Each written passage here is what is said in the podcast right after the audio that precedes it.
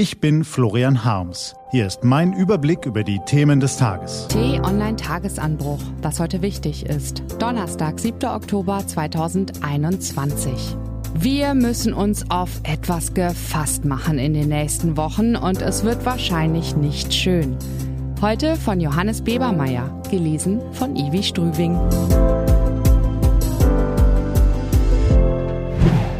Wer hat den Keks gegessen? Die Ampel blinkt. Springt die Ampel auf grün? Oder von noch Wirtschaftsminister Peter Altmaier? Soeben hat der Ampelzug den Bahnhof verlassen. Die Ampel wird in den nächsten Wochen metaphorisch ziemlich viel zu tun bekommen. Im besseren Fall wird sie wenigstens Dinge tun, die sie wirklich tun kann, wie blinken oder umspringen. Wenn schlecht läuft, muss sie sogar als Zug den Bahnhof verlassen, wie bei Altmaier. Journalisten und Politiker sind eben nur in den wenigsten Fällen wirklich literarisch begabt. Ausnahmen bestätigen die Regel, aber dazu später mehr beim Keks. Grüne und FDP haben sich entschieden, zusammen mit der SPD zu schauen, ob die Ampel bald blinkt, Ach, Mist, Verzeihung, die drei besprechen ab heute, ob eine Ampelkoalition tragfähig wäre und man anschließend in die gründlicheren Koalitionsverhandlungen einsteigen will. Von 11 bis 17 Uhr werden sie in Berlin miteinander reden. Das ist aus vielen Gründen bemerkenswert. Vor allem aber, weil sich Grüne und FDP auch am Mittwoch so nah waren, wie das nicht unbedingt zu erwarten ist für Parteien, die sich in vielen Politikfeldern so fern sind und die eigentlich auch ganz andere Regierungsvorlieben haben.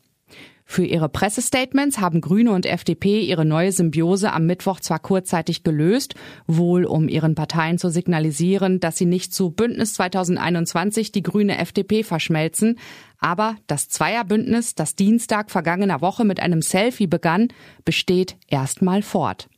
Grünen-Chef Robert Habeck, der mit Kanzlerkandidatin Annalena Baerbock vormittags als erster vor die Presse trat, betonte, dass die Grünen der FDP vorschlagen, gemeinsam auf die SPD zuzugehen. FDP-Chef Christian Lindner nahm den Vorschlag gut eineinhalb Stunden später an und sprach sogar von einem fortschrittsfreundlichen Zentrum aus FDP und Grünen in einer solchen Koalition. Wenn es nach FDP und Grünen geht, bekommt die SPD also an der Spitze der Bewegung harte Konkurrenz. In den Sondierungen und den Koalitionsverhandlungen hat dieses neue Bündnis für FDP und Grüne jedenfalls große Vorteile. Gemeinsam bringen sie mehr Prozentpunkte als die SPD mit. Sie werden das zu nutzen versuchen, um ihren gemeinsamen Willen durchzusetzen. Es ist zwar fraglich, wie viel gemeinsamer Wille in den verschiedenen Politikfeldern wirklich vorhanden ist, aber ein Vorteil in den Verhandlungen mit der wieder selbstbewussten SPD und ihrem immer selbstbewussten Kanzlerkandidaten Olaf Scholz ist es definitiv.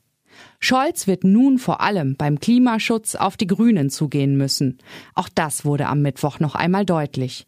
Habeck sagte zwar, dass mit einer Ampel die größten Schnittmengen denkbar seien, nannte dort aber vor allem den großen Bereich der Gesellschaftspolitik. Eine Einigung mit der SPD ist beim Klima zwar nicht unmöglich, aber ein Selbstläufer ist sie eben auch nicht. Man denke nur an die unterschiedlichen Vorstellungen beim Kohleausstieg und die generelle Unmöglichkeit, Kompromisse mit der Erderhitzung zu schließen. Es hätte also aus verhandlungstaktischen Gründen viel dafür gesprochen, dass Grüne und FDP parallel auch mit der Union sprechen.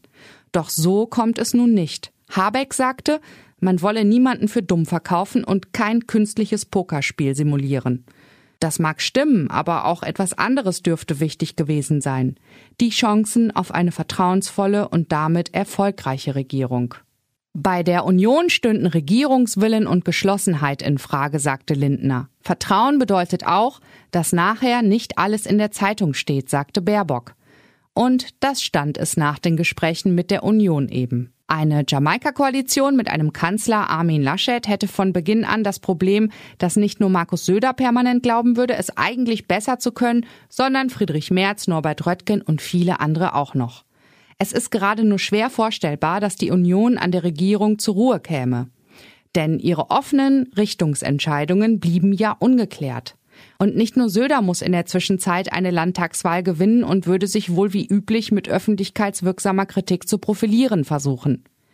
Der ganze Kladderadatsch der Union würde mit einem Kanzler Laschet also nicht aufgelöst, sondern erstmal zementiert. Und damit zur Bürde für jede Regierung. Denn ob die erfolgreich wird, entscheidet sich oft nicht an den Dingen, die in einem Koalitionsvertrag stehen, sondern genau an denen, die nicht drinstehen. Weil sie als Krise über eine Regierung hereinbrechen. Und dann ist eben Vertrauen und Verlässlichkeit unter den Partnern gefragt.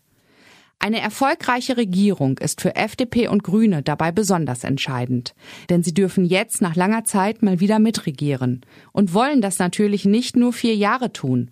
Kommt also die Ampel? Der Keks ist noch lange nicht gegessen, sagte Habeck am Vormittag. Und natürlich können Gespräche scheitern, doch ein gutes Stück vom Keks haben FDP und Grüne eben doch genascht. Und auch Söder bis anschließend genüsslich zu. Man habe jetzt endlich Klarheit, sagte er. Das war de facto eine Absage an Jamaika. Armin Laschet klang da zwar gar nicht so sicher, aber das ist ja auch nur ein weiterer Beweis dafür, dass alles wie immer ist bei der Union. Was heute wichtig ist. Die T-Online-Redaktion blickt für Sie heute unter anderem auf diese Themen. Kanzlerin Angela Merkel hat heute um 10.50 Uhr eine Privataudienz bei Papst Franziskus.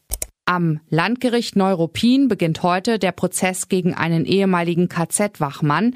Der Angeklagte, inzwischen 100 Jahre alt, soll im Konzentrationslager Sachsenhausen zwischen 1942 und 45 wissentlich und willentlich Hilfe zur Ermordung von Lagerinsassen geleistet haben.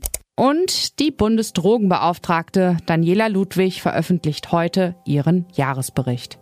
Diese und andere Nachrichten, Analysen, Interviews und Kolumnen gibt es den ganzen Tag auf t-online.de.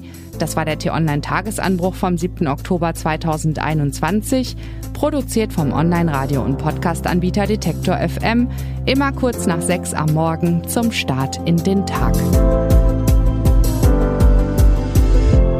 Ich wünsche Ihnen einen frohen Tag. Ihr Florian Harms.